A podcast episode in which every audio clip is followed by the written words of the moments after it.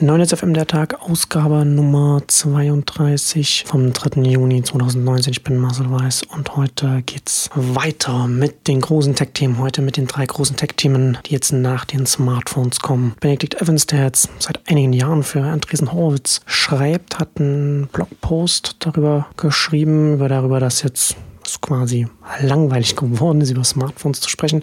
Er sagt, ungefähr 4 Milliarden Menschen haben ein Smartphone. Er zeigt dann, wie man zu der Nummer kommt, also wie viele Apple hat, 900 Millionen aktive iPhones und so weiter. Google hat man, hat man ja quasi nur noch äh, Google Android und dann die Android Forks aus China. Und im Vergleich zu den 4 Milliarden Menschen mit Smartphones fällt ja dann die Install Base bei den PCs, also, bei, also Windows, Mac, Linux, vergleichsweise gering aus mit 1,5 Milliarden. Und davon kann man ausgehen, dass relativ viele davon in westlichen Büros stehen, also die in einem professionellen Kontext zum Einsatz kommen. Und dann ist ja dieses Thema so schon ein bisschen gesetzt. Es gibt zwar äh, diese Menschen, die ein bisschen darauf hoffen, dass Huawei, das jetzt allerorts verbannt wird, äh, durch Google jetzt gezwungen ist, also dadurch, dass Google es nicht mehr die Dienste bereitstellen darf für das chinesische Unternehmen, dass es jetzt gezwungen ist, ein eigenes Betriebssystem zu machen. Das ist ja so ein bisschen da, so, so ein Themenfeld, das ich nicht sehr interessant finde, weil äh, es nicht sehr wahrscheinlich ist, dass man damit Erfolg hat. Und äh, da aufgrund der Tatsache, dass es so schwer ist, hier Erfolg zu haben, dann neues, eine neue Plattform zu etablieren und zusätzlich, dass diese, diese Gerätebasis etabliert ist, diese Geräte sich verbreitet haben und wir ein sehr stabiles Duopol haben. Das heißt, wir haben auf der einen Seite am oberen Ende des Marktes Apple und dann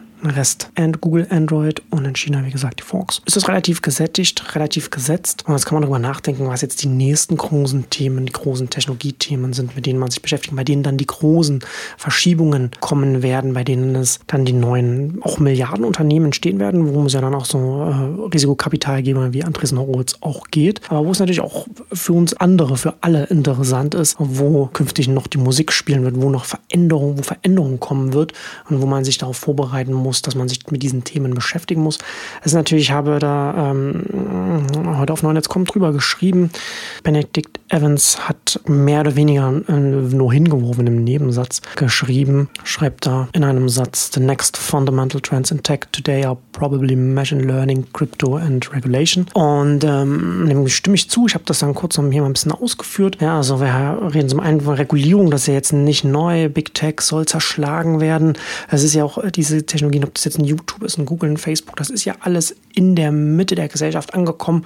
Der US-Präsident pöbelt auf Twitter jeden Tag rum. Da kommen wir ja daran nicht vorbei, da kommen wir auch an der Regulierung dieser ganzen Themen nicht vorbei. Und in den USA sind sich erstaunlicherweise an diesem Punkt die Demokraten und die Republikaner einig, dass wir hier eine Regulierung der Plattformen brauchen, dass da was kommen, dass da was kommen muss. Und da wird auf jeden Fall mehr. Wir sehen es auch hier auch in, in Europa schon äh, sehr stark, was da jetzt mittlerweile auch nicht nur von der Bundesregierung, sondern auf EU-Ebene dann vorangetrieben wird. Also das ist auf jeden Fall, das ist zweifellos ein Thema, das sehr zentral auch für, die, für diese ganzen Tech-Themen sein wird und auch naheliegend natürlich auch richtig. Und zum Beispiel auch so Themen wie Mobility, wie sich das weiterentwickeln wird, das wird ja sehr stark von der Regulierung getrieben werden, also von dem, was möglich gemacht wird, was, welche Rahmenbedingungen gesetzt werden. Das ist nicht so sehr, dass man hier sagen kann, hier entwickelt sich etwas so schnell, wie sich der technologische Fortschritt weiterentwickelt, also wie schnell man, wie, wie schnell eine Technologie soweit ist, sondern es hängt dann daran, wie schnell eine Regulierung darauf reagiert und wie sie darauf reagiert, also wo sie einen Schwerpunkt setzt, welche Prioritäten sie setzt, das wird maßgeblich dann beeinflussen, wohin sich das entwickeln kann. Und das ist gerade ein Feld, das explodiert und deswegen ist das hier natürlich dann auch ähm, sehr wichtig, da sich zu verinnerlichen, dass Regulierung da das Entscheidende ist und beziehungsweise hm, man könnte vielleicht sagen, dass der Flaschenhals ist, wenn man, wenn man rein positiv über die Veränderung reden würde. Also das, was, den, was entscheidend ist dann an dem Punkt und nicht, wie schnell sich die Produkte technologisch weiterentwickeln. Und Krypto ist natürlich auch so etwas, ist ein, ein wie soll ich sagen, ein umstrittenes Thema, aber nichtsdestotrotz, Blockchain vergleichbare Ansätze sind der einzige Softwarearchitekturweg raus aus digitalen Monopolen. Also Regulierung natürlich dann der regulatorische Ansatz, der politische Ansatz, Monopole zu brechen, aber natürlich in den Märkten, die wir online sehen, gibt es Tendenzen zu natürlichen Monopolen an ganz vielen Stellen, also auch wenn man die ganzen Big Tech-Konzerne in irgendeiner Art und Weise zerschlägt, würde man die Monopole nicht vernichten, sondern man würde quasi, es würden, würden wieder neue hochkommen, wenn wir Märkte dann haben, bei denen es Zentralisierungstendenzen gibt, Netzwerkeffekte gibt, die eben dann auch nicht regional beschränkt sind, sondern dann international, national, nicht, nicht mal nur national, sondern tatsächlich auch international. Blockchain dagegen kann da hier eine Lösung sein, beziehungsweise ist letztendlich die einzige äh, Software-Architekturlösung und dadurch, dass wir Marktdynamiken haben, die wir nicht wegregulieren, die wir nicht einfach wegregulieren können, höchstwahrscheinlich auch der einzige Weg. Vielleicht gibt es auch eine clevere Regulierung, die mir jetzt nicht bewusst ist, die man noch nicht, auf die man noch nicht gefunden hat, die man noch nicht kennt. Keine Ahnung. Aber aktueller Stand, da kommen wir an so etwas nicht vorbei, sich darüber Gedanken zu machen, wie wir, mit welcher Architektur wir herangehen können, sodass diese Märkte sich auch entfalten können oder diese Bereiche, diese, diese Branchen sich entfalten können, ohne dass im Zentrum ein mächtiges Unternehmen steht, das der der ganzen restlichen Branche die Bedingungen diktiert und sagt, was was geht und was nicht geht. Denn beim, beim Blockchain-Ansatz ist es letzten Endes so, dass dieses verbindende Element dann in dieser Blockchain liegen kann, ob das dann jetzt der Social Graph zum Beispiel ist und alles andere dann darüber dann stattfinden kann. Das ist natürlich, das Thema ist natürlich relativ hochgespielt, relativ heiß wegen der Spekulationsmöglichkeiten bei Bitcoin. Da sind ja einige Leute reich geworden, viele Leute wollten reich werden. Ähm, und gleichzeitig ist es auch explodiert, weil das ein Thema ist, wo technikaffine Menschen, online-affine Menschen, auch Entwickler relativ schnell da äh, auch über die Online-Kommunikationsmöglichkeiten reingehen konnten. Also es ist so ein, ist ein interessant.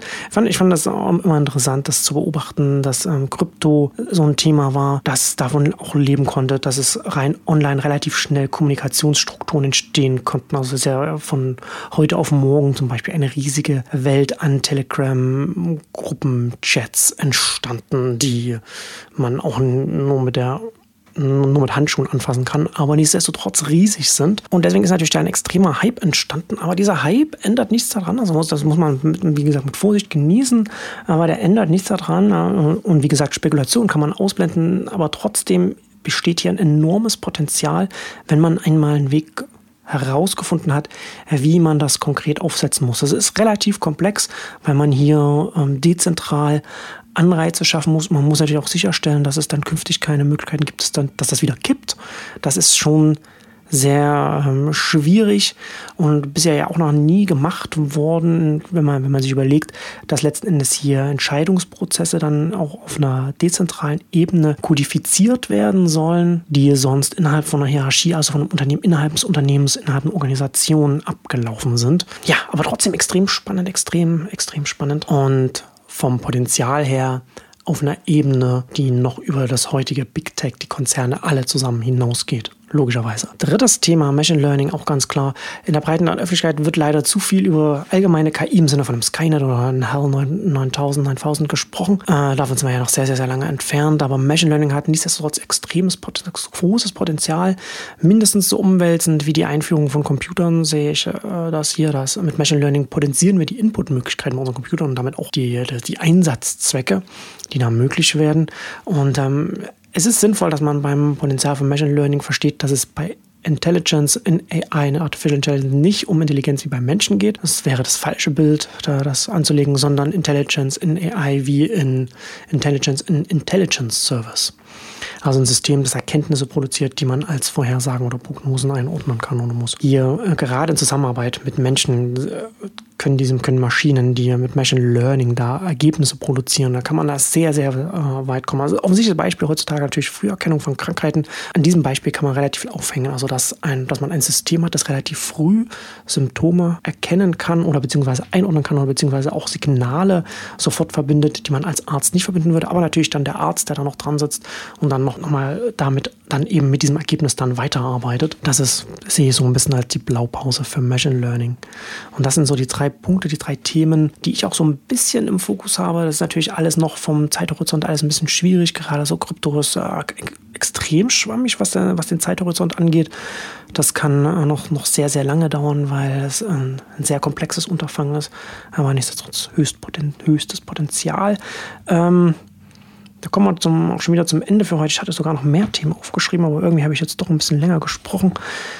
Heute Abend geht bei Apple die WWDC los. Da spreche ich dann vielleicht am Mittwoch drüber. Schauen wir mal, ob da was Interessantes passiert. Heute erstmal Schluss. Bis Mittwoch.